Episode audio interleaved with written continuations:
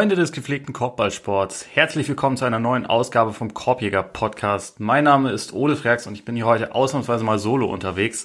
Äh, viele werden vielleicht erwarten, dass wir nach der Western Conference in der Vorwoche nun heute mit den Over-Unders der Eastern Conference weitermachen. Das kommt auch, aber das kommt erst nächste Woche aufgrund der Scheduling-Konflikts mit dem Gast, den ich dafür eingeladen habe.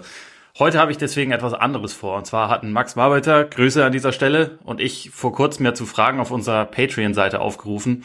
Nochmal die Adresse für einen organischen Plug, geht nämlich auch patreon.com slash Korbjäger-Podcast, Korbjäger natürlich mit AE. Richtig, es ist ein bisschen traurig, das alleine zu machen, aber ihr wisst, wie es ist. Äh, davon sind noch ziemlich viele Fragen offen, deswegen werde ich mich jetzt erstmal damit beschäftigen. Ähm, außerdem war am Montag, ich nehme jetzt gerade am Dienstag auf, also gestern, war der Media Day in der NBA. Es geht wieder los. Äh, es äh, wird gelogen. Es wird, äh, es wird die Wahrheit beschönigt. Äh, es werden natürlich auch äh, knallharte Wahrheiten ausgesprochen. Aber also deswegen wollte ich dazu auch noch ein paar Sachen sagen zu den wichtigsten Neuigkeiten, die man da so bekommen hat. Und ja, das ist für heute so der Fahrplan. Zunächst vielleicht ganz kurz, ähm, über Ben Simmons haben wir ja in letzter Zeit mehr als genug gesprochen, deswegen würde ich das jetzt auch nicht, äh, nicht nochmal groß machen. Also es gab letzte Woche eine Patreon-Folge dazu und äh, ich habe jetzt für mich zumindest mal entschieden, dass wir das ausführlicher thematisieren, wenn es halt wirklich dann wieder was Neues gibt. Also wenn sich irgendwas in Sachen Trade oder so bewegt. Also gestern haben natürlich die Sixers auch viel gesagt, ähm, haben viel darüber gesprochen. Klar, eigentlich würden wir wollen wir unbedingt weitermachen. Wir freuen uns total, wenn er wieder da ist. Ben Simmons ist der geilste Typ. Äh, spannend fand ich eigentlich aber nur die Aussagen von Joel Embiid, der halt einerseits gesagt hat, ähm, dass er auch gerne weiter mit Simmons zusammenspielen würde, dass er glaubt, dass das würde, das würde auch weiterhin passen. Und andererseits aber jetzt auch nicht zurückgerudert hat. Also mit den Aussagen, die er nach Spiel 7 gegen Atlanta äh, getätigt hatte, dass man da auf einen offenen Dank verzichtet hat, um einen Punkt zu machen von der Freiwurflinie dass er damit halt nur Fakten genannt hat, dass er damit niemanden per se angegriffen hat ähm, und auch über das Thema Trade-Gerüchte hat er gesprochen, also dass man sich davon in dem Geschäft halt nicht beleidigen lassen soll, was ja wiederum dann natürlich ein Subtweet in Richtung Simmons ist, hat er was Interessantes gesagt. Also er meinte, wenn wenn die Warriors Stephen Curry und Clay Thompson für ihn anbieten würden, dann müsste sein Team das auch machen und das würde ihn nicht stören. Äh, hat er natürlich recht und einerseits ist es ein Geschäft, andererseits weiß ich auch nicht, ob Embiid jemand ist, der sich da jetzt so gut reinfühlen kann, weil er halt verehrt wird von seinen Fans und weil sein Name jetzt nicht permanent auftaucht in irgendwelchen Gerüchten, sondern er ist ja im Prinzip der, zumindest seit, ähm, seit einer Weile, seit sich seine Gesundheit stabilisiert hat, sowas wie der Heilsbringer in Philly. Da ist halt zumindest natürlich in einer ganz anderen Situation, aber egal, äh, das war es jetzt hierzu. Wir, wir schauen mal, wie sich das, wie sich das weiterentwickelt. Ähm, eine handfeste Neuigkeit, wo ich mich gewundert habe, dass die überhaupt äh, unter Verschluss geblieben ist, ist, dass äh, Zion Williamson sich in der Offseason einen Bruch am rechten Fuß zugezogen hat. Ähm, das ist bisher auch noch gar nicht so groß thematisiert, wie ich jetzt persönlich denken würde, wie es angemessen ist, weil mir macht schon Sorgen. Also der Bruch ist ähm, im fünften Metatarsalknochen. Ähm, das heißt, das ist letztendlich der äußere längere Knochen, der so äh, dann oben, in, oben sein Ende findet im, im kleinen C. Und das ist relativ häufig, kommt das in der NBA vor. Wenn das ein mittiger Bruch ist, ist das die Jones-Fraktur. Den Namen haben sehr viele bestimmt schon mal gehört und die weckt ein paar nicht so gute Erinnerungen, also dieser Begriff. Ähm, das ist zwar absolut heilbar und normalerweise war das auch so, dass wenn, wenn Spieler davon zurückgekommen sind, dass sie dann halt auch irgendwann wieder komplett fit waren. Also es waren jetzt nicht unbedingt ähm, nachhaltige Schäden meistens und trotzdem ist es aber etwas, was relativ lange ein Thema sein kann. Also es kann immer wieder kehren, weil es äh, da außen am Fuß halt eine verletzliche Position hat. Ähm, und dazu muss man halt sagen, es gibt also es gibt wenige Spieler, bei denen man halt unmittelbar sofort so viele Sorgen bekommt wie bei Zion, einfach wegen der Art und Weise, wie er sich bewegt, wie viel Ge Gewicht da auf den Füßen lastet und gerade wenn er, wenn er halt so seine explosiven Bewegungen hat, wenn er Richtungswechseln hat, das ist halt, da wirkt extrem viele, ähm, viel Power auf diese äußeren Bereiche und deswegen ist das halt was, wo man dann doch ein bisschen aufhorchen muss. Also jemand, der damit auch in der Vergangenheit Probleme hatte und der sich dann aber offenbar, äh, also offensichtlich komplett davon erholt hat, ist Kevin Durant. Aber das ist eben Zion, das ist ein ganz anderer Spieler und ähm, Deswegen ist ein bisschen kompliziertes Thema. Was erstmal gut ist, ist, dass die Pelicans ja schon seit der letzten Saison einen sehr guten Medical Staff haben. Also sie haben Leute abgeworben, die früher in Phoenix gearbeitet haben und dort den Ruf hatten, eigentlich fast schon Schamanen zu sein. Also die haben, die haben ja unter anderem Steve Nash, der in Dallas wegen, wegen Rückenproblemen hatte man Sorgen, dass seine besten Jahre vorbei sind. Dann kam er nach Phoenix und hat eigentlich quasi ja kaum noch Spiele verpasst, ist in die Form seines Lebens gekommen und äh, letzte Saison waren die Resultate in, in New Orleans auch schon sehr positiv. Also dass es sehr wenig, sehr wenig Ausfälle wegen Verletzung gab. Deswegen da kann man natürlich hoffen, dass das, dass das hier dann auch relativ schnell und ganzheitlich abgehandelt wird. Aber also das Thema wird halt dadurch auch noch mal ein bisschen komplizierter, dass dass Zion das wohl schon in seiner Rookie-Saison nicht so gut fand, wie vorsichtig die Pelicans mit ihm umgegangen sind. Also dass er so in, in einzelnen Spurts quasi spielen musste und ähm, wenn sein Minutenlimit erreicht war, er auch sofort wieder rausgenommen werden musste und so. Also da hat er wohl intern hat er sich darüber beschwert, extern auch. Also extern hat er zugegeben, dass ihm das überhaupt nicht gefallen hat und dass das letzte Saison für ihn dann sehr befreiend war, dass das nicht so war. Ähm, und deswegen bin ich jetzt mal sehr gespannt, wie sie dann wirklich damit umgehen. Also David Griffin hat gestern gesagt, dass es wahrscheinlich einfach nur bedeuten wird, dass er ein paar Spiele der Preseason verpassen wird. Das wäre natürlich nicht schlimm. Also ich meine, die Pelicans haben sich zwar ein bisschen neu formiert und im Idealfall würde, mich, würde man sich da schon auch gerne einspielen wollen, zumal Zion natürlich der zentrale Spieler bei ihnen ist. Aber wenn es erstmal nur das ist, ist es trotzdem okay. Ich würde da aber mal abwarten. Also wir wir wissen das ja alle, dass diese Saison in New Orleans relativ, ja, dass da viele Augen drauf schauen, dass ein relativ großer Druck auf der Organisation lastet, einfach wegen der Zion-Situation. Da hilft das Ganze jetzt natürlich nicht. Ähm, hoffen wir einfach erstmal, dass es kein, kein längerfristiges Problem sein wird, weil ich denke, nach dem, was man letztes Jahr von Zion gesehen hat, kann man sich eigentlich nur darauf freuen, wie es jetzt weitergeht, weil also gerade im Lauf der Saison, wie er, wie sich seine Rolle zu Point Zion gewandelt hat, war ja einfach nur unfassbar spektakulär. Und auch wenn die Pelicans sonst extrem viel dafür getan haben, äh, getan haben, um einen extrem zu frustrieren mit ihrer Spielweise, mit ihrer Unfähigkeit, Spiele am Ende zu Ende zu bringen mit der fürchterlichen Defense, das war halt trotzdem eins der Highlights, Highlights der NBA. Deswegen, ähm, ich hoffe einfach mal dass sehr, dass man eine gesunde Zion-Saison bekommen wird. Ähm, einer, der schon ein bisschen weiter ist, der auch äh, Verletzungsprobleme hat und der jetzt trotzdem einen Maximalvertrag bekommen hat, ist Michael Porter Jr. Ähm, Denver ist jetzt also nach den Lakers, Warriors und Nets das vierte Team, das drei Spieler mit einem Maximalvertrag in ihren Reihen hat. Ähm, dazu auch noch Aaron Gordon langfristig. Also das heißt, der Kern, Jokic, Murray, Porter, Gordon, der steht jetzt erstmal. Interessant daran ist, es kann bis zu 207 Millionen Dollar über fünf Jahre werden. Das ist natürlich die Art und Weise, wie es der Agent am liebsten formuliert wissen will. Ähm, und diese also diese maximale Summe kann erreicht werden, wenn er dieses Jahr ein All-NBA-Team erreicht.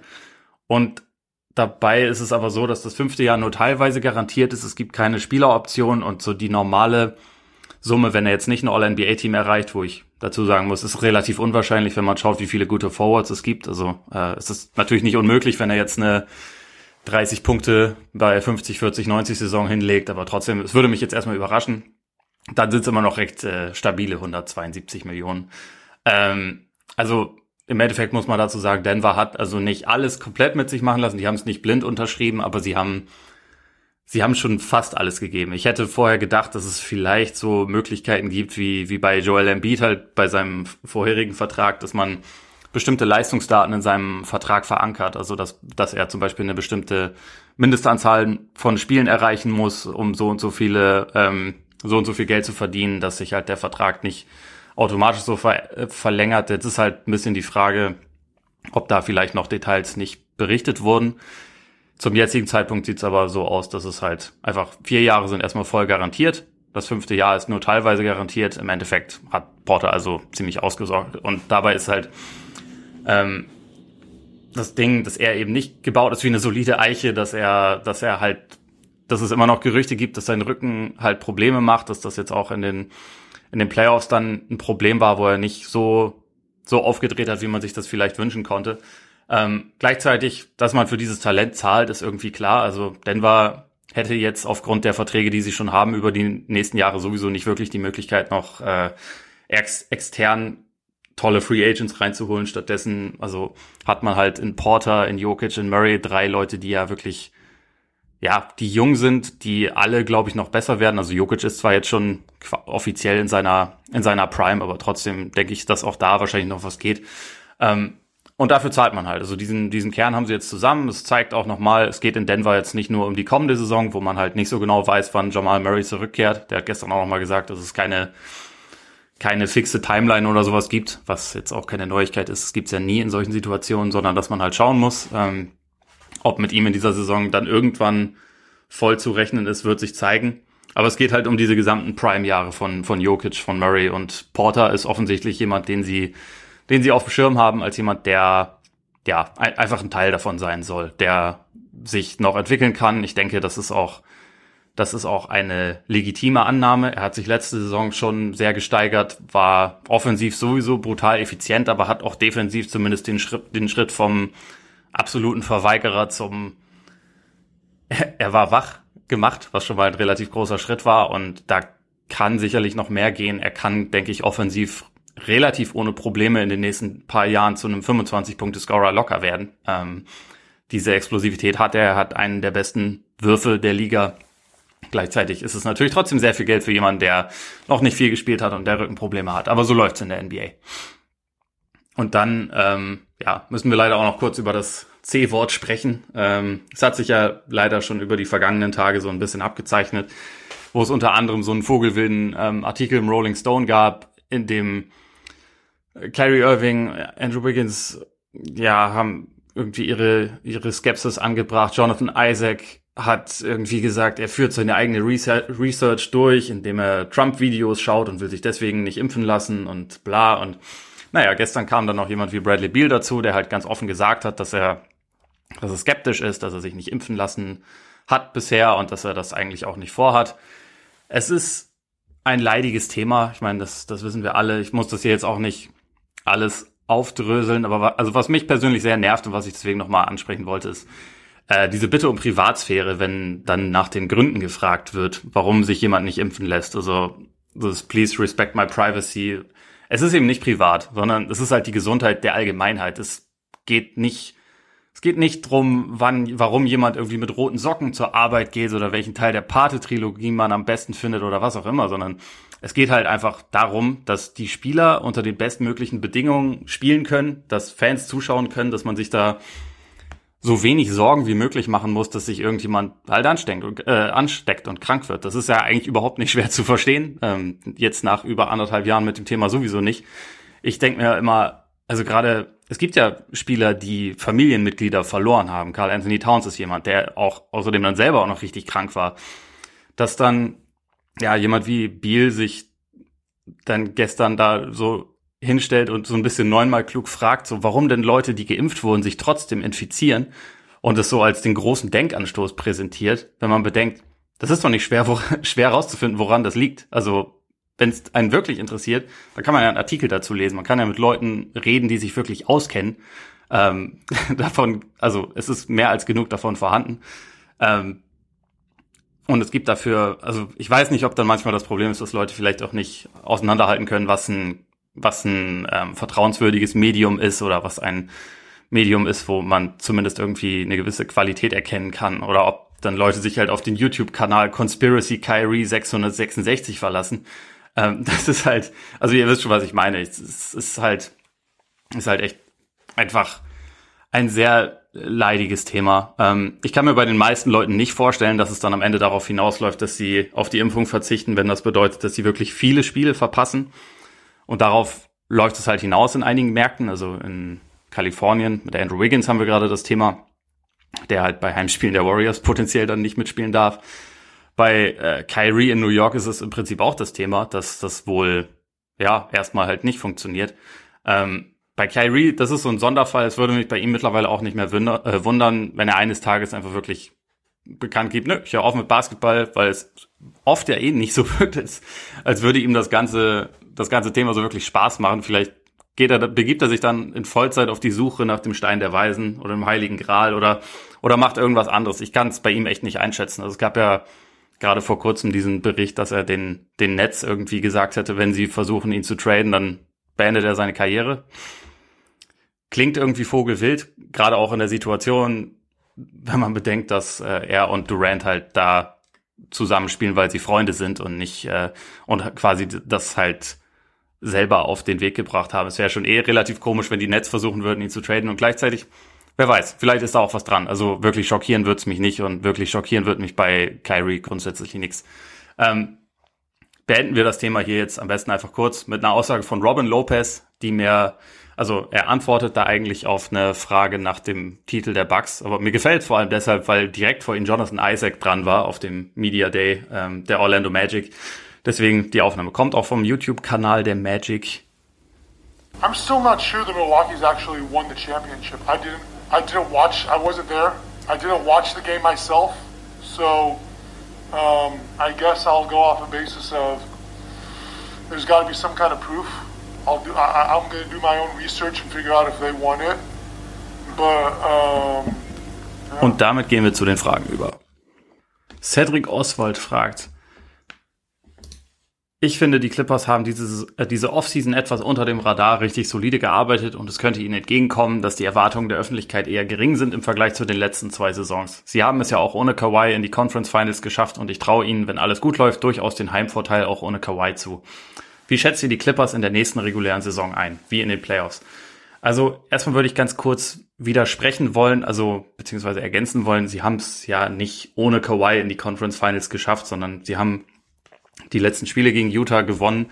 Ähm, und also da war Kawhi nicht dabei. Sie haben auch gegen Phoenix sich dann gut verkauft. Da war Kawhi auch nicht dabei. Aber dass sie überhaupt an den Punkt gekommen sind, das wäre ohne Kawhi absolut nicht möglich gewesen. Also ähm, die erste Runde gegen die Mavs, das war ja schon ein relativ epischer Schlagabtausch über über sieben Spiele und äh, da hätten die Clippers, glaube ich, sie, sie hätten das definitiv nicht gewonnen, wenn Kawhi sich jetzt beispielsweise da schon in Spiel 4 verletzt hätte und dann nicht zur Verfügung gestanden hätte, weil, also, wenn ich es richtig im Kopf habe, war es Spiel 6, was, glaube ich, das beste Spiel in der Karriere von Kawhi Leonard wahrscheinlich war, ähm, wo er die Mess halt fast im Alleingang abgeschlachtet hat und er hat letztendlich, war er der Schlüssel dafür, dass Luka Doncic häufig am Ende von Spielen dann nicht mehr so umschalten konnte oder beziehungsweise nicht mehr so so aufzocken konnte, wie er das über ähm, die vorigen drei Viertel gemacht hat. Er hat offensiv das Team über weite Strecken getragen. Also natürlich haben da auch andere mitgemacht, also äh, Paul George an erster Stelle, aber auch Reggie Jackson, der überragende Playoffs gespielt hat.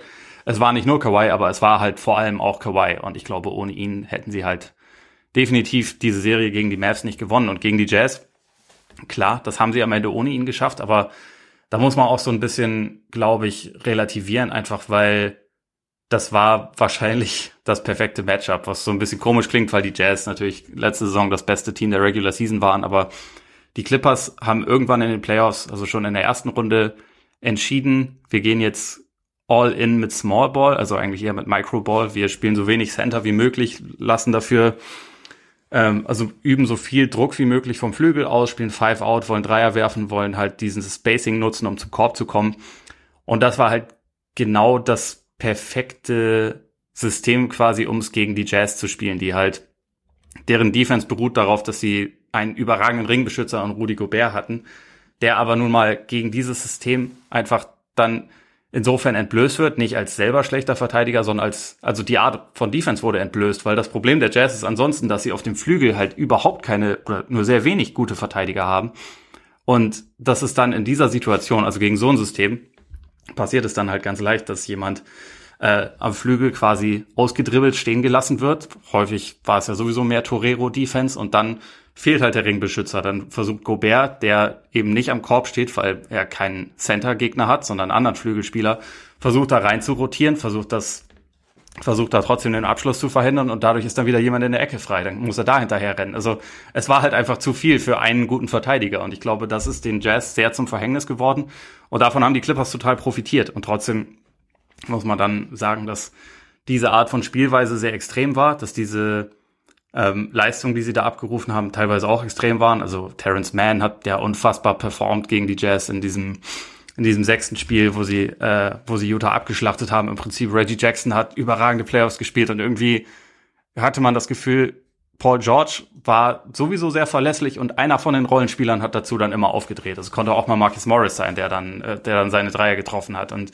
ähm, das hat halt, das hat sehr gut funktioniert und das ist aber für mich so ein bisschen kompliziert da zu sagen, genau so wird's dann in der Regular Season auch laufen, weil über 82 Spiele kannst du halt nicht jedes Mal jedes Mal diesen sehr energieaufreibenden ähm, Five-Out-Stil spielen, denke ich mal. Also mit, mit Microbot, wenn du nur einen elitären Creator hast, wie das dann Paul George ja sein wird. Und deswegen, wenn wir jetzt auf die, auf die neue Saison gucken, ich glaube einfach, dass der, dass der Heimvorteil in der Regular Season schon zu hoch gegriffen ist. Also ich habe ja mit, mit Ray Vogt letzte Woche auch über die Over-Unders in der Western Conference gesprochen und da waren wir beide der Meinung, die Clippers sind gut, die sind wahrscheinlich ein Team, was also zumindest ums Play-in-Turnier ja auf jeden Fall mitspielen sollte, aber es gibt einfach eine sehr tiefe Conference. Also, und ich denke mal, die Lakers, Utah, Phoenix, die werden in der Regular Season ziemlich sicher oder also für mich absolut sicher mehr Siege holen. Das sind schon mal drei Teams, dann fehlt noch eins für den, für den vierten Heimvorteilplatz. da gibt's dann unter anderem die Mavs, man, es gibt die Nuggets, es gibt die, es gibt die Blazers, wo wo es zwar auch bisschen Druck auf dem Kessel gibt, aber wo man halt einfach, solange Damian Lillard da ist, sind da, werden da halt 45 Spiele pro Saison eigentlich gewonnen oder mehr. Und äh, das ist ja immer noch so. Und dann hast du die Warriors. Also ich glaube, unter die ersten vier zu kommen, das wäre schon sehr, sehr ambitioniert und das wär, wäre eine sehr große Überraschung. Abgesehen von Denver hat keins dieser Teams, die ich da jetzt aufgenannt habe, noch einen signifikanten Ausfall. Und selbst da, Jamal Murray ist für die Nuggets nicht so entscheidend, wie Kawhi Leonard für die Clippers, denke ich mal, obwohl Jamal Murray auch extrem wichtig ist. Deswegen, das ist einfach eine andere Hausnummer, obwohl ich die Offseason auch gut fand. Also da würde ich, da würde ich Cedric zustimmen. Ich fand es äh, gut und wichtig, dass sie, dass sie Jackson, dass sie Batum gehalten haben. Ich fand äh, Justice Winslow ist, ja, hat eine gewisse Upside. Es war die letzten Jahre waren nicht berühmt, aber eigentlich so vom Spielertypen passt er halt auch gerade in so ein flügellastiges Lineup gut rein. Auch als jemand, der der verteidigen kann, der ein bisschen Playmaking übernehmen kann. Also äh, fand ich eigentlich eine sinnvolle Verstärkung. Und auch Eric Bledsoe, der halt ja defensiv denke ich schon auf jeden Fall ein Upgrade ist gegenüber Patrick Beverly und der offensiv zwar seine Probleme hat, aber zumindest auch zum Korb kommt und und da seine Athletik einsetzen kann. Also ich finde, wenn sie noch mehr Richtung äh, viel Smallball gehen wollen, dann waren das dafür eigentlich sinnvolle Verstärkungen. Deswegen das fand ich gut und trotzdem ja Heimvorteil ist zu viel. Und was die Playoffs angeht, das ist halt dann einfach die große Frage. Wenn Kawhi, also wenn man mir jetzt sagt, der kehrt einen Monat vor Beginn der Playoffs zurück, spielt sich einen Monat in Form und ist, in 100, äh, ist bei 100 Prozent, wenn es losgeht, da können die Clippers an sechs oder sieben reinlaufen und sind trotzdem brandgefährlich. Also dann haben sie, glaube ich, wenn alle anderen gesund sind, absolut das Potenzial auch äh, gegen die besten Teams der Western Conference zu gewinnen. Dann, dann ist da letztendlich alles möglich. Aber das, das muss ich erstmal sehen, bevor ich das glaube, einfach weil weil man bei Kawhi ja doch über die Jahre schon auch mal andere Erfahrungen gemacht hat und er, glaube ich, nicht der Typ ist, der, der jetzt alles riskieren würde. Wenn er sich gut fühlt, klar, dann wird er dabei sein, aber wenn, wenn er sich noch nicht ganz sicher ist, dann sieht man ihn diese Saison nicht und dann sieht man auch von den Clippers, wenn es um alles geht, nichts. Dann, ähm, The Ultimate Warrior fragt, gibt es eurer Meinung nach einen signifikanten Qualitätsunterschied zwischen den 17er Warriors und den aktuellen Nets? Ich sehe da keinen großen Unterschied und damals war der Schrei der Unbesiegbarkeit ja groß. Warum bleibt der bei den Nets aus? Also ich glaube, es hat einerseits historische Gründe, insofern, dass die Warriors damals halt schon, sie waren 2015 schon Meister geworden. Sie waren 2016, hatten sie 73 Siege geholt und haben dann, ja, in, äh, auf natürlich ziemlich legendäre Art und Weise noch gegen die Cavs verloren, aber sie wurden da bisschen übereilig als bestes Team aller Zeiten ausgerufen sozusagen. Sie waren ähm, sie waren halt sozusagen schon in aller Munde und dann haben sie noch, es gab damals eine Top 3 der besten Spieler in der Liga, glaube ich, mit, äh, mit Steph, mit Durant und mit LeBron und sie haben dann halt den, sie haben halt zwei davon kombiniert, um den einen zu besiegen, ab dann.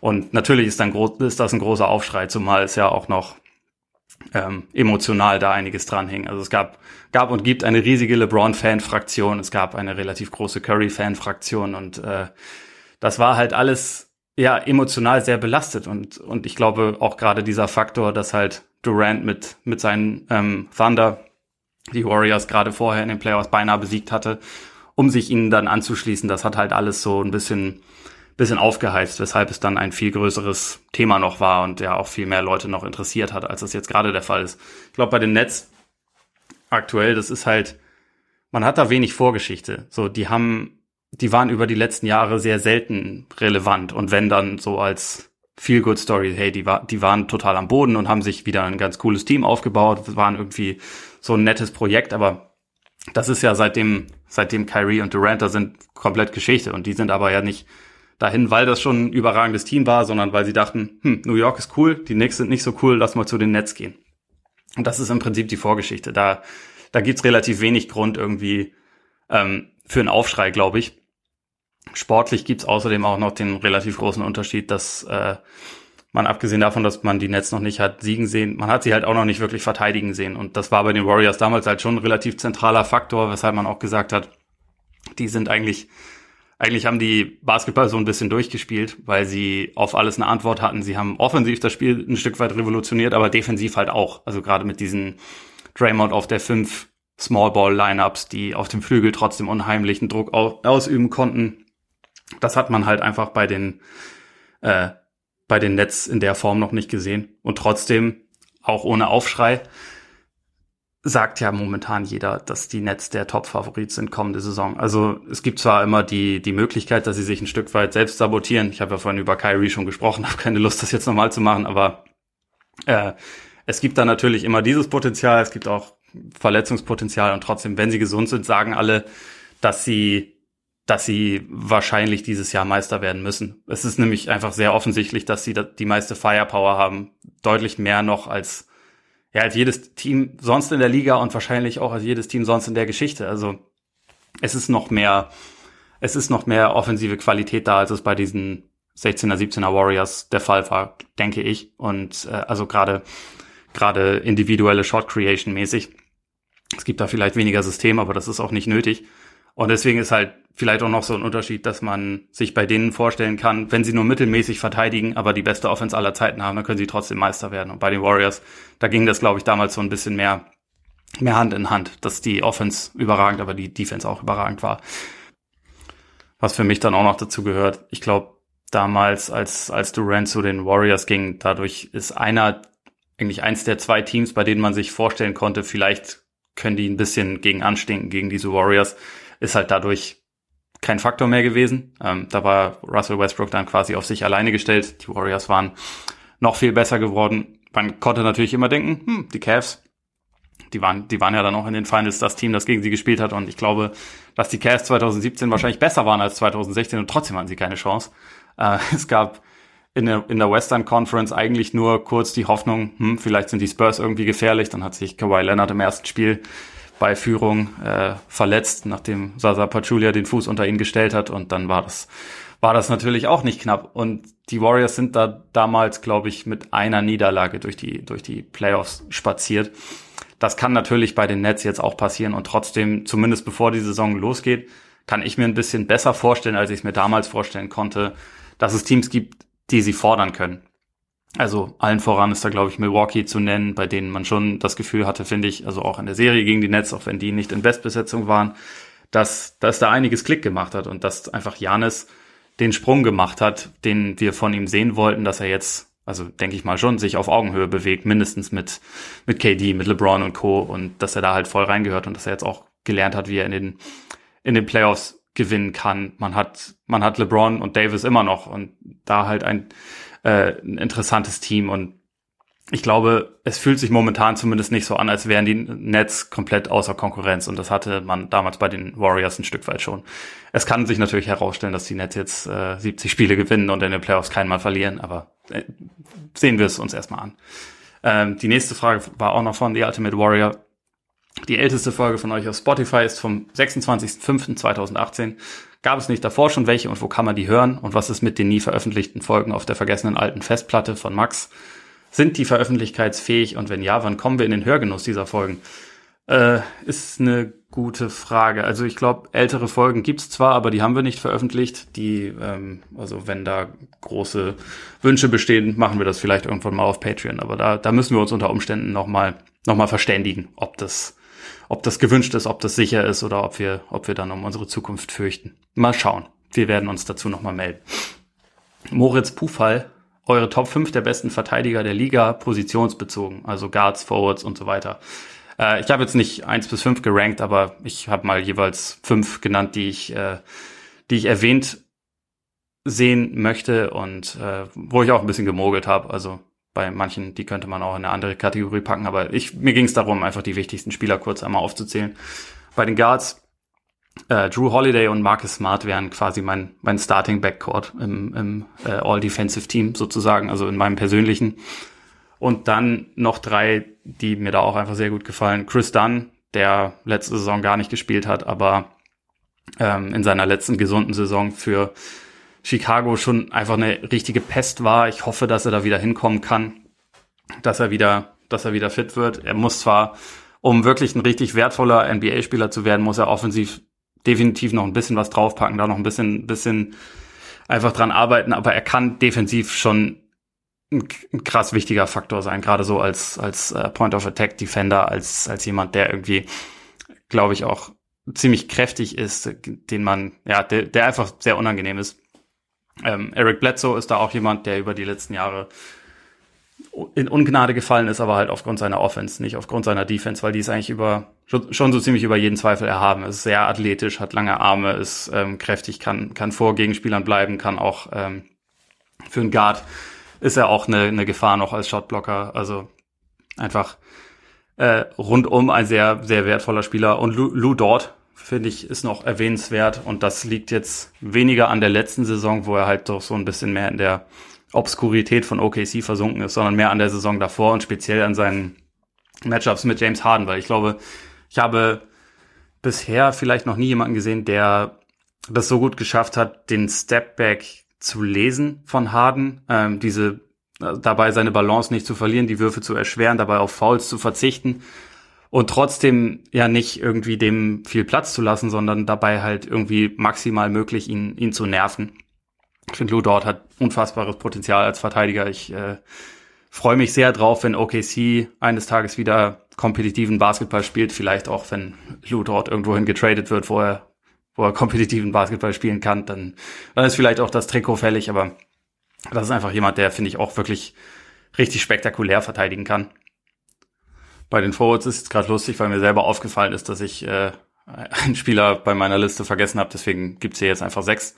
Äh, und zwar habe ich äh, auf meiner Liste Matisse Taibol nicht erwähnt, was, was natürlich ein riesen Fauxpas ist, weil ich glaube, äh, Stichwort spektakulärer Verteidiger, das ist der spektakulärste Verteidiger in der Liga, einfach weil er ein, ein defensiver Playmaker wirklich ist. Also in Situationen, wo man sich als Offense eigentlich gar nicht denkt, dass das jetzt irgendwie gefährlich sein könnte, dass der Ball in Gefahr sein könnte, da spritzt der dazwischen, fängt Bälle ab, ist äh, nimmt jede Gelegenheit für einen Stil wahr, ohne dabei ohne dabei zu viel riskieren äh, zu riskieren. Ist, wenn er geschlagen ist, nicht geschlagen, weil er dann einfach zwei Schritte macht und sich von hinten den Ball nochmal klaut. Also ich finde, Sixers-Spiele kann man sich allein schon deshalb anschauen, weil man sich halt diesen einen Spieler dabei, also jede Minute, die er auf dem Feld ist, kann man sich wunderbar anschauen, weil irgendwas Verrücktes passiert immer.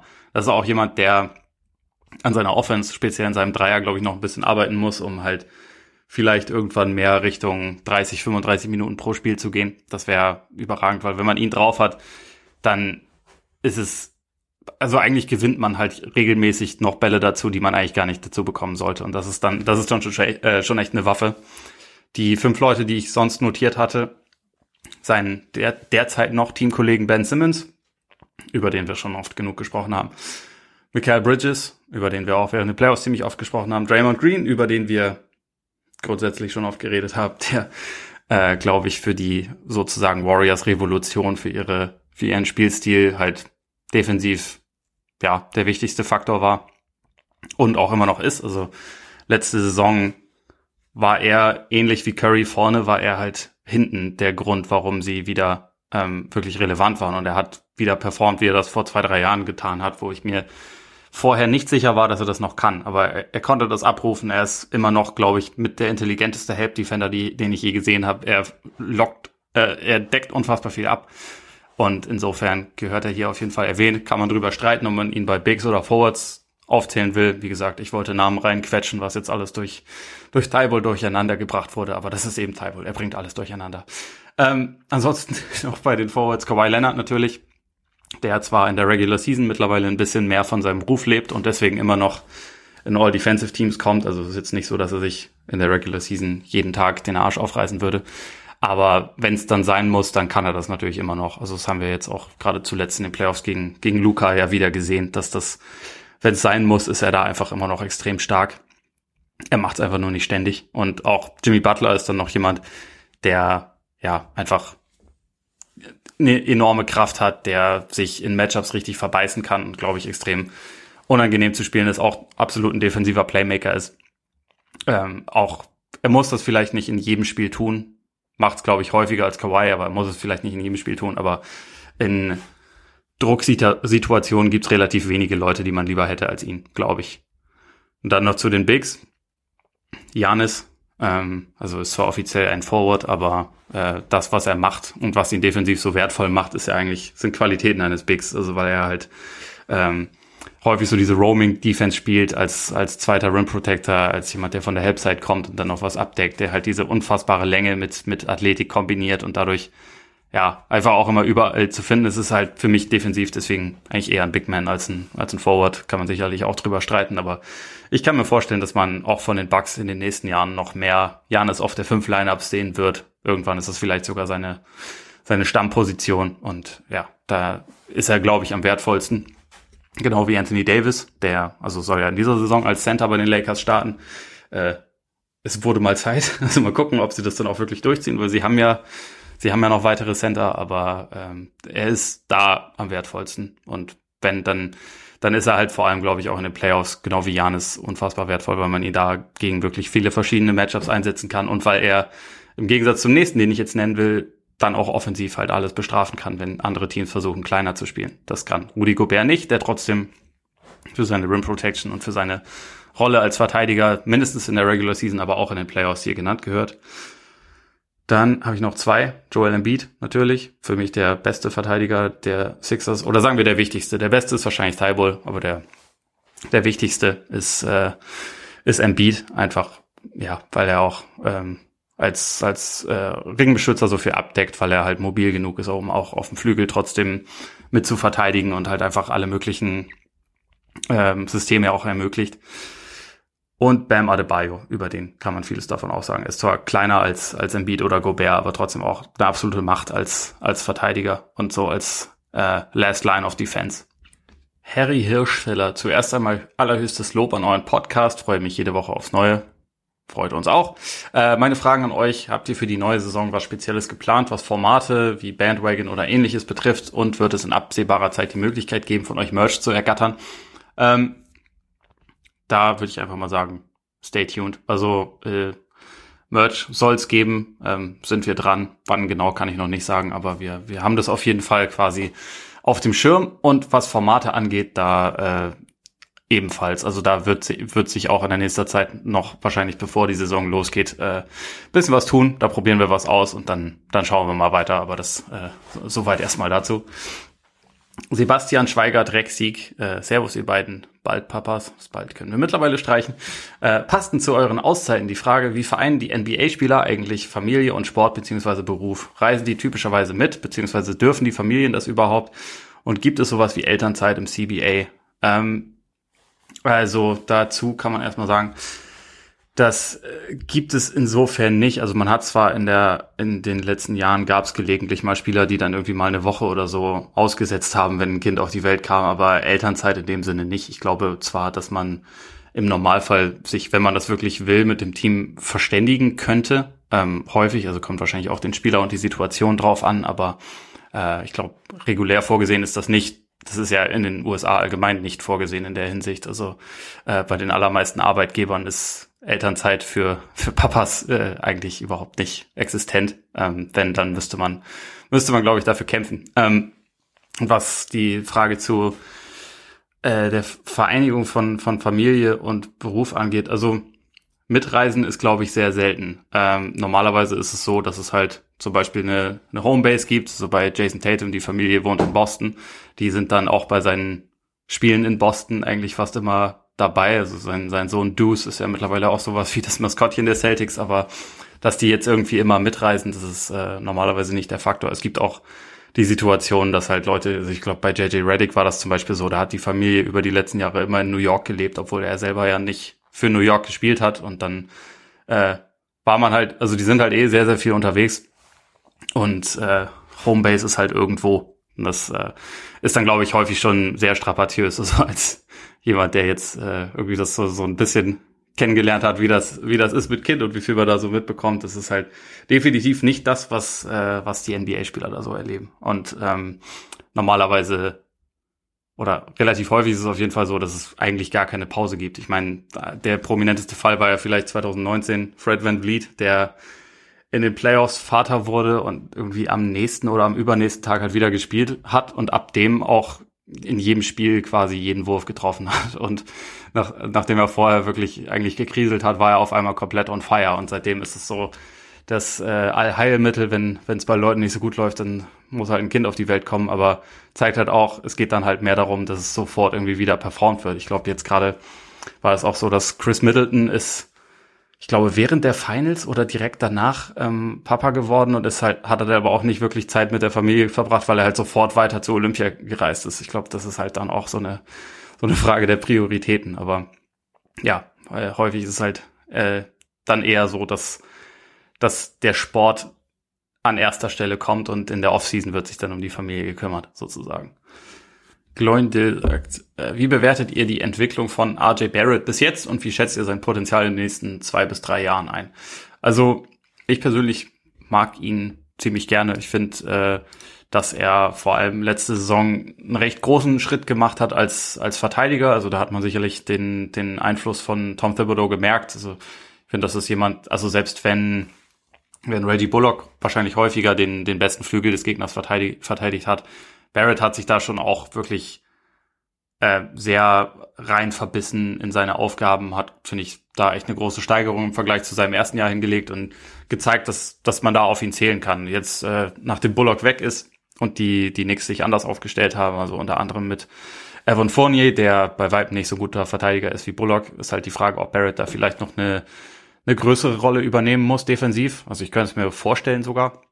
Aber ich könnte mir auch vorstellen, dass er dafür bereit ist. Also er hat jetzt einmal gelernt, wie es ist, Minuten abzureißen wie ein Blöder unter Tipps und irgendwie ähm, ja, Energiereserven aufzubauen, um sie dann zu verbrauchen. Und ich kann mir vorstellen, dass das, dass das auch weiterhin der Faktor sein wird. Ähm, offensiv ist halt so ein bisschen das Ding, dass er unbedingt effizienter werden muss. Also mir gefällt es schon ganz gut, dass er, dass er es schafft, zum Korb zu kommen, aber also auch ziemlich regelmäßig. Ich glaube, er hat also unter den Wings ist er einer der Leute, die, die prozentual mit, mit am häufigsten zum Korb kommen, aber er ist halt bisher ein sehr schlechter Finisher. Also er trifft am Ring nur 55 Prozent. Das ist, ja, in den unteren 24 Prozent für NBA-Spieler, äh, also für, für NBA-Wings besser gesagt. Das muss auf jeden Fall besser werden. Er hat, er ist auch aus der Mitteldistanz eigentlich von nirgendwo wirklich effizient. So insgesamt trifft er 34 Prozent aus der Mitteldistanz. Er hat, glaube ich, schon eigentlich einen Touch, aber er schafft es halt bisher nicht effizient abzuschließen und ich glaube, das ist halt so ein bisschen der nächste Schritt, den er gehen muss. Dann, dann hat er im Prinzip schon sehr, sehr viele Möglichkeiten. Also er hat, er hat ein solides Ballhandling, hat auch, glaube ich, eine Übersicht, spielt teamdienlich. Äh, ich würde schon auch sagen, dass in ihm das Potenzial schlummert, mal, mal All-Star zu werden. Also vielleicht jetzt nicht jemand, der, der zehn All-Star-Teams erreicht, aber äh, also keine Ahnung, dass er das irgendwie dreimal schafft, halte ich schon für möglich. Er ist ja auch erst 21 Jahre alt und ich finde, er hat bisher schon eine interessante Entwicklung hingelegt. Mal gucken, wie viel da über die nächsten Jahre noch kommt. Aber ich glaube, er hat genug Bereiche, an denen er arbeiten kann, in denen er sich noch ein bisschen, bisschen steigern kann, dass da noch, noch einiges gehen wird. Und also bei den Knicks ist ja jetzt eh ein bisschen spannend, wie sie sich über die nächsten Jahre aufstellen. Also ob er dann irgendwann eher Trade-Chip sein wird, um einen richtigen Superstar noch zu bekommen, oder ob er vielleicht so als, als Teil einer Big Three neben Randall plus X funktionieren soll. Das äh, soll immer so ein bisschen abwarten müssen. Die Knicks versuchen es ja jetzt mal ein bisschen geduldiger, als sie es in der Vergangenheit versucht haben und nicht, gehen nicht auf das erste Angebot. Er ist potenziell natürlich ein sehr reizvoller Trade-Chip, aber ich nehme auch erstmal an, dass er auch reizvoll ist als jemand, den man in seinem eigenen Team einfach entwickeln kann. Und ich glaube schon, dass es da über die nächsten zwei bis drei Jahre ordentlich nach oben gehen kann. Also das wird sicherlich auch nach nach jetzigem Stand wird das sicherlich jemand sein, der in zwei Jahren dann halt auch seinen, seinen Maximalvertrag bekommt und dann, dann gucken wir mal weiter. Aber mir, mir gefällt er, wie gesagt, auf jeden Fall gut. Äh, Tome Sandewski, nicht ganz ernst gemeinte Frage. Bekanntlich kommt noch müde doof. Das gilt auch für das Zocken mit Freunden in der Halle oder auf dem Freiplatz, wenn man schon gefühlt zehn Stunden gespielt hat. Irgendwann kommen die Hakenwürfe von der Dreierlinie oder Fallrückzieher auf den Korb. Bei welchen Aktionen wusstet ihr, dass es Zeit ist, die Halle oder den Platz zu verlassen? Also, da muss ich sagen, ich spiele ja mittlerweile leider wirklich äh, bedauerlich wenig. Deswegen äh, habe ich da nicht mehr die, die ganz aktuellen Einschätzungen. Früher habe ich immer am Ende nochmal versucht, einen ähm, äh, Korbleger durch die Beine oder einen 360-Korbleger am Ende noch zu machen. Und wenn die Beine das nicht mehr mitgemacht haben, dann wusste ich, jetzt ist durch. Und dann habe ich einfach nur gesagt, okay, von irgendwo muss ich jetzt noch einen Wurf treffen, damit ich mit der richtigen Mentalität das, äh, die, diese ganze Geschichte für heute beende. Und ähm, das war's dann. Aber es war jetzt dann selten irgendein irgendwas sonst ganz Spezielles. Ich weiß, dass ich zwischendurch auch immer mal versucht habe, irgendwie mal einen Hakenwurf von der von der Mittellinie einzustreuen, wie, wie Billy Hoyle in White Man Can't Jump, aber das war jetzt nicht das, das Dauerritual. Aber ja, wie gesagt, diese, äh, ich bin da mittlerweile leider auch nicht mehr ganz so, nicht mehr ganz so häufig dabei. Ähm, Martin Scholtes. In der Geschichte der NBA gab es immer Spieler, die ihrer Zeit etwas voraus waren, wie zum Beispiel Marovic, McAdoo, Abdul Rauf bis hin zu Marion Odom. Nun der Blick in die Glaskugel. Über welche Spieler werdet ihr in 20 Jahren reden, die unter dem heutigen Spielstil der Liga oder des Teams nicht so aufblühen konnten? Spieler wie zum Beispiel Simmons oder wären Janis oder Steph noch viel stärker. Ich finde, das ist momentan gar nicht mal so leicht zu sagen, weil also über die letzten Jahre hat sich halt alles sehr zu, zu Skillball entwickelt. Es gibt halt mittlerweile weniger Leute, die nur in einem Bereich gut sind und beziehungsweise wenn sie in einem Bereich, der wichtig ist, sehr schlecht sind, dann kriegen sie halt relativ große Probleme. Also da ist ja äh, Simmons das beste Beispiel.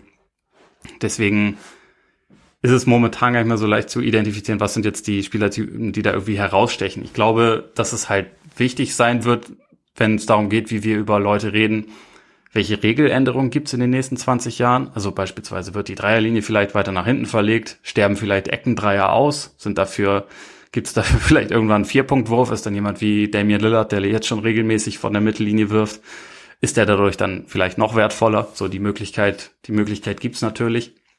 Ist aber auch noch eine Frage, was für statistische Erkenntnisse es geben wird. Also ich denke, der, der ähm, weiße Wahl der, der Stats-Community ist ja, wie, wie können wir vielleicht irgendwann Defense besser quantifizieren? Also, dass man halt zum Beispiel nicht mehr diese Debatte hat, dass Leute bei den Sixers über, also über die Sixers der vergangenen Saison halt immer Simmons als den wichtigsten Verteidiger herausstellen, der ja auch der zweite bei der DPOI-Wahl geworden ist, gibt es vielleicht irgendwann eine Möglichkeit zu quantifizieren, ähm, wer hat denn jetzt wirklich individuell den größten Impact. Und ich meine, ich weiß, dass es da jetzt auch schon alle möglichen Metriken gibt, aber selbst die Leute, die diese Metriken erfunden haben, sagen, ja, nee, das ist leider alles noch nicht so, das ist alles noch nicht so on point. Da brauchen wir, da brauchen wir irgendwie noch andere Möglichkeiten. Das ist halt für mich so eine Frage, schaffen wir das vielleicht über die nächsten Jahre? Wird es dann irgendwann, wird es dann irgendwann weniger der Fall sein, dass halt Defense sehr unterbezahlt ist im Vergleich zu Offense. Also, dass man, dass man im Prinzip auf den, äh, in der Free Agency immer wieder gute Verteidiger für wenig Geld ähm, das Team wechseln sieht und gleichzeitig Leute, die halt einfach ein bisschen scoren können, halt viel mehr verdienen. Ähm, das ist dann, sind vielleicht nicht zwingend Leute, die ihrer Zeit voraus sind, aber ich glaube vielleicht eher, dass wir in ein paar Jahren eher in der Lage sein werden, diese Spieler mehr wertzuschätzen, als wir das jetzt können. Genauso wie für Vielseitigkeit. Vielleicht gibt es irgendwann ein ähm, Vielseitigkeitsindex oder sowas in der Art, der halt nochmal herausstellt, wie, wie wertvoll bestimmte Spieler sind. Also es äh, tut mir leid, wenn es vielleicht ein kleines bisschen in eine andere Richtung geht, als die Frage eigentlich äh, gemeint war, aber auch so Sachen wie, ist es vielleicht irgendwann möglich, die, die Gravity von einem Spieler wirklich zu erheben und das nicht nur mit Kontext hier so performt sein Team offensiv, wenn er auf dem Court steht, das sind die möglichen Würfe, sondern vielleicht gibt es irgendwann einfach eine, eine Einzahlmetrik, die einem sagt, okay, Steph Curry hat mit Abstand die beste Gravity, die jemals jemand hatte. Und die, das gehört dann dazu, wie wir einen, wie wir einen Schützen bewerten. Also ist es jemand, der einfach nur auf dem äh, quasi auf einem, einem Fleck steht, da auf den Ball äh, wartet und den, den Dreier reinwirft. Oder ist es jemand, der halt permanent die Defense irgendwie in ähm, ja, auf Trab hält. Ich, ich glaube, dass es da halt möglich ist, dass wir vielleicht über die nächsten Jahre noch mehr Erkenntnisse dazu gewinnen und dass man dann auch noch ein bisschen anders über Spieler redet. Aber Leute, die jetzt gerade etwas beherrschen, was in 20 Jahren vielleicht noch wertvoller ist, finde ich, finde ich schwerer zu sagen. Da, äh, ich werde mir da aber, also wenn, wenn ihr, wenn ihr Ideen habt, schreibt sie gerne in die Kommentare, wenn euch dazu noch was einfällt. Ähm, Benny86. Glückwunsch zum Nachwuchs. Danke. Äh, was glaubt ihr, welche GMs bzw. Trainer sitzen vor der neuen Saison auf dem Hot Seat und müssen um ihre Jobs zittern? Könnte es bei einem dieser Teams zu einem harten Rebuild kommen? Grüße Benjamin.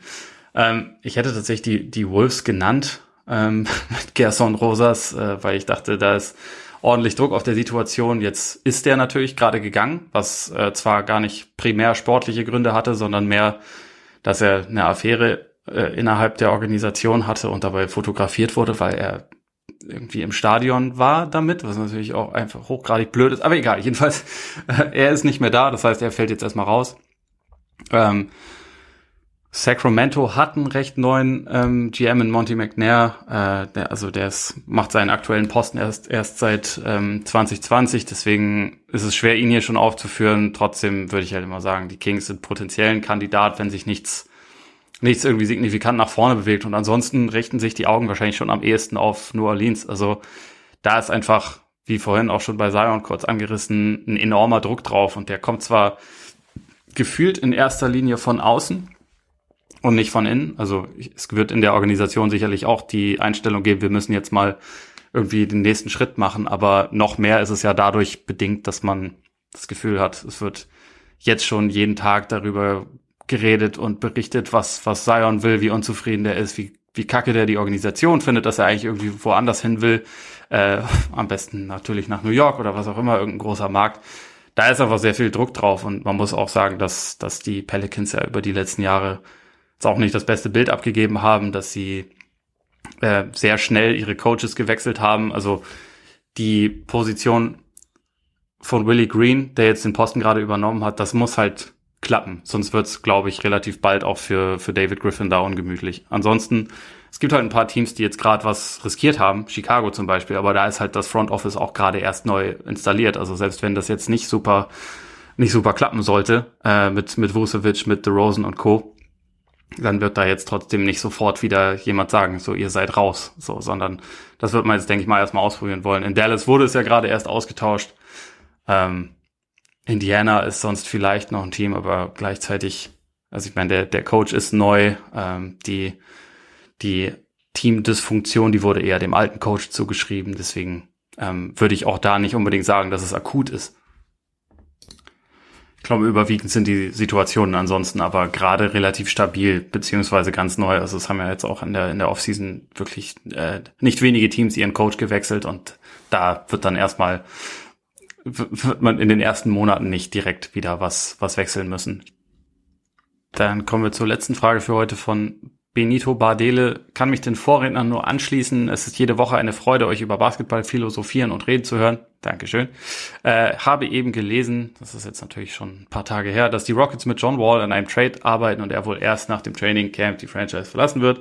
Zu welchem Team würde er passen und wer nimmt diesen Vertrag auf? Die Rockets sollten im Moment ja eher nicht gewillt sein, Picks abzugeben. Ja, also im Prinzip ist es damit schon gesagt. Wir hatten ja neulich, glaube ich, auch schon mal das Thema kurz angerissen. Also momentan ist einfach das Problem, dass, dass Wall so viel Geld verdient, dass er, äh, dass er eigentlich kaum, kaum realisierbar ist für irgendein Team, was wirklich was mit ihm anfangen könnte. Also er ist jetzt gerade halt einfach kein, kein Star, wird aber bezahlt wie ein Superstar. Ähm, Teams, die was reißen wollen, haben dafür dann eigentlich keinen Bedarf oder beziehungsweise man muss ja dann immer schon sehr große Gehaltsposten irgendwie zusammenkriegen, um überhaupt für ihn für ihn traden zu können. Man muss das ja matchen. Das sind, wenn ich es richtig im Kopf habe, 45 Millionen dieses Jahr, 47 nächstes Jahr.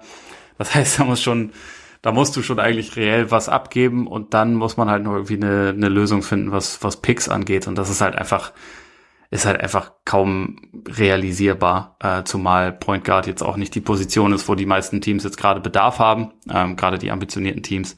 Und es einfach, es gibt viele, die auf dem, also ungefähr Niveau, wie, wie Wall letzte Saison gespielt hat, spielen und halt viel, viel weniger verdienen. Deswegen ist, ist es, ist er momentan einfach überhaupt nicht attraktiv.